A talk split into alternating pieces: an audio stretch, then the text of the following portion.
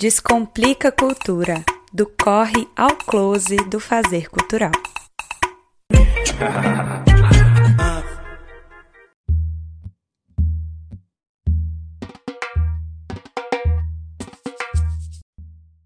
Olá, eu sou Nita Queiroz e está começando agora o Descomplica Cultura, aquela pausa para desbravar os bastidores do setor criativo e conhecer mais de perto as pessoas que fazem arte no Distrito Federal e pelo Brasil. Hoje, o Descomplica Cultura desembarca na 23ª edição do Cena Contemporânea, Festival Internacional de Teatro de Brasília. Depois de duas edições online por conta da pandemia, o Cena Contemporânea volta a ocupar os palcos do Distrito Federal de 28 de junho até 10 de julho, são 21 espetáculos de teatro e dança do Brasil e internacionais, atividades formativas, lançamento de filme, além de show com Arnaldo Antunes e o pianista Vitor Araújo. Com patrocínio do FAC, o Fundo de Apoio à Cultura do Distrito Federal, o Cena Contemporânea vai se espalhar por espaços culturais do Plano Piloto, Taguatinga e Planaltina. E para saber todos os detalhes da programação do Cena Contemporânea 2022, o Descomplica Cultura conversou com Guilherme Reis, diretor-geral e curador da 23ª edição do festival. Vamos ouvir a entrevista. Quem está aqui comigo hoje é o ator e diretor de teatro Guilherme Reis. Ele que é o diretor-geral e curador da 23ª edição do Festival Internacional de Teatro Cena Contemporânea, e ele veio aqui no Descomplica Cultura para contar tudo o que vai rolar nessa edição de 2022 do Cena Contemporânea. Guilherme Reis, seja muito bem-vindo à programação da Rádio Cultura FM de Brasília. A Anitta, oi pessoal da cultura, é uma satisfação estar aqui conversando com vocês. Guila, são 23 edições em 27 anos de história e em 2020 vocês completando 25 anos tiveram aquele desafio que a pandemia se instalou de fazer uma primeira edição online que a gente achou que ia durar um ano só, acabou que teve que fazer mais uma online e agora retomando, né, para os teatros mesmo, ocupando os espaços, que é o que o Sena sabe fazer melhor. Então, fala para a gente um pouquinho desse sentimento de voltar para o teatro na essência dele, o teatro presencial. Pois é, é muita história em 27 anos, 23 edições. O teatro é uma arte do encontro presencial. O teatro é a arte de você entrar num lugar e é uma arte que agrega todas as outras artes. Então, é uma felicidade enorme a gente estar tá voltando a poder encontrar com o público e oferecer uma programação que eu sei que está bastante potente para o público de Brasília que, que gosta de um teatro inovador, um de vanguarda, um teatro que te provoca, um teatro que mexe com a cabeça das pessoas e mexe com o coração das pessoas, porque também é feito de afeto, de poesia, de coisas bacanas. Nós estamos vivendo um momento tão difícil no Brasil, de todos os lados, de todos os jeitos, que poder oferecer esse ato de amor, que é um artista no palco se entregando para uma plateia, dando tudo de si, é muito bonito. 21 espetáculos de teatro e dança. Você que assina a curadoria, né? Então conta um pouquinho do que traz esse cardápio que você preparou. Antes de tudo, e não é demagogia nenhuma, eu acho importante destacar a participação do Distrito Federal. A gente sabe que as pessoas estão há um tempão sem poder trabalhar presencialmente ou trabalhando pouquíssimo. Quem teve a sorte de viajar um pouco para alguns lugares que estavam mais abertos puderam trabalhar, mas nem todos. Então, a gente conseguir reunir grupos como o Grupo Embaraça, como a Companhia de Dança Corpos Entre Mundos, o Teatro Concreto, o Grupo Tripé e tantas outras pessoas, o Instrumento de Ver, Miriam Virna, William Ferreira, Patrícia Del Rey, são artistas da cidade. A agrupação teatral A Macaca, com a direção do saudoso e eterno Hugo Rodas. Então, conseguir juntar esse pessoal e oferecer essa programação basicamente de graça em Taguatinga e Planaltina me dá uma felicidade extrema. Mas, além da turma de Brasília, a gente traz algumas atrações nacionais. Eu acho que eu posso destacar, sem a menor dúvida, o solo Eu de Você, que não é bem um solo, que está acompanhado de três, uma banda de três mulheres fantásticas, da Denise Fraga, que chama Eu de Você, que é concebida a partir de histórias que outras pessoas mandaram para ela e ela e o Luiz Vilaça juntos transformaram isso num espetáculo, tem as histórias próprias dela também misturadas, e é um espetáculo que toca muitas pessoas, porque é um espetáculo doce, é um espetáculo que te faz rir, te faz se emocionar também, é um espetáculo que fala muito de todos nós. Lembrando que são três dias, terça, quarta e quinta, na UNB. Nos mesmos dias, 28, 29 e 30, lá no Teatro Galpão Hugo Rodas, a gente vai ter um espetáculo que se chama Stabat Mater, que é um soco no estômago de qualquer um. É maravilhoso, é um trabalho ousado. A Janaína Leite, que é a atriz, diretora e pesquisadora, e que mistura a mãe com um ator pornô, pornografia, vida pessoal e uma invenção fantástica. Então, é, uma, é um trabalho que toca muito as mulheres e que assusta e encanta os homens.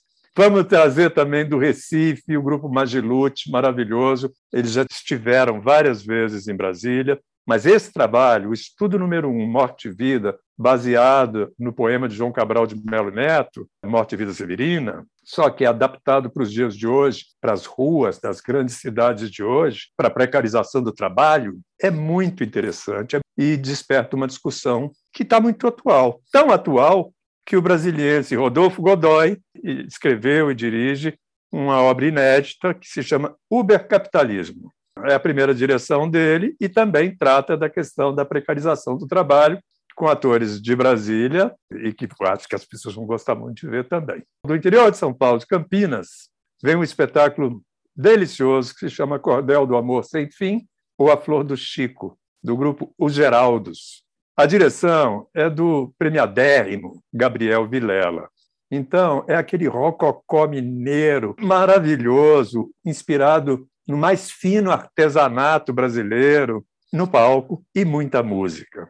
Então, é um espetáculo que você sai cheio de uma energia brasileira do velho Chico e que eu acho que as pessoas também vão gostar. Mas tem muita coisa. Eu destaco, sem dúvida nenhuma, sem Palavras, do Márcio Abreu, da Companhia Brasileira de Teatro. Mistura teatro, dança, performance. São crônicas individuais misturadas e muito atual. Quem olha as fotos desse espetáculo já começa a entender que a gente está falando da diversidade sexual, da diversidade humana e do momento em que a gente está vivendo no Brasil, em que a palavra perde sentido. É um espetáculo muito bonito, muito forte e cheio de significados que além de espetáculos daqui de Brasília, do Brasil, tem também espetáculos de Portugal e da Argentina. Nessa edição do Cena Contemporânea, a gente traz dois espetáculos de Portugal e dois espetáculos da Argentina. Tem muita coisa. Um grande ator chamado Eumano Sancho, com o espetáculo A Última Estação,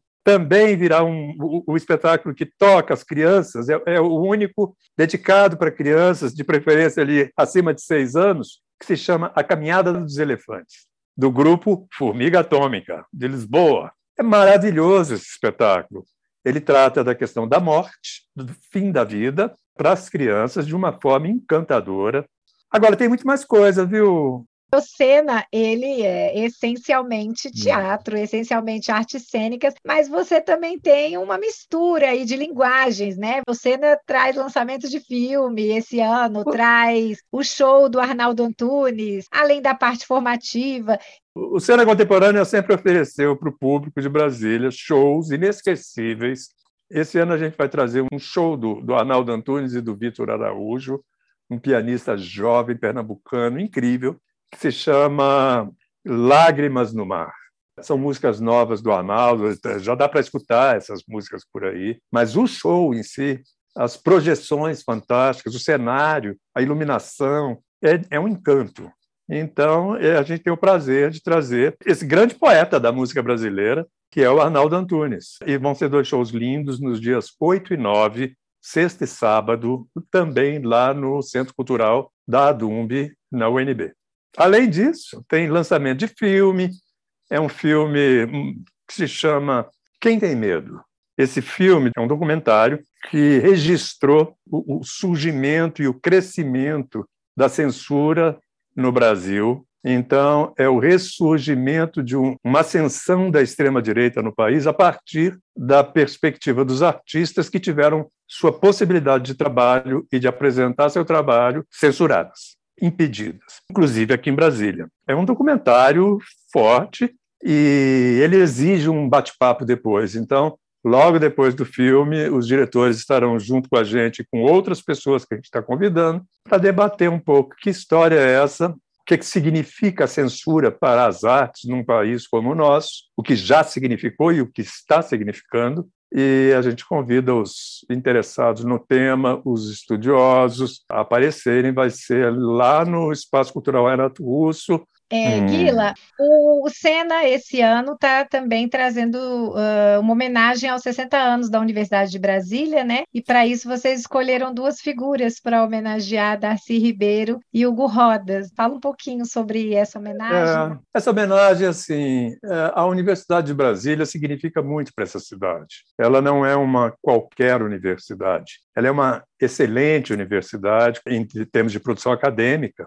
A Universidade de Brasília fazer 60 anos é um marco. E imaginar todo mundo que já passou por ali e o quanto contribuiu para essa cidade merece essa homenagem. Então, o Cena Contemporânea, humildemente, homenageia a própria Universidade de Brasília através dessas duas personalidades. Darcy Ribeiro é um dos grandes pensadores, um antropólogo, sociólogo, professor, político, um indigenista fantástico, autor de livros fantásticos e um pensador de Brasília, e um pensador da UNB, junto com a primeira turma que aqui esteve na época da inauguração, junto com Anísio Teixeira, com Atos Bucão, com Bulemac e vários intelectuais que se somaram para construir o imaginário primeiro dessa cidade e do país.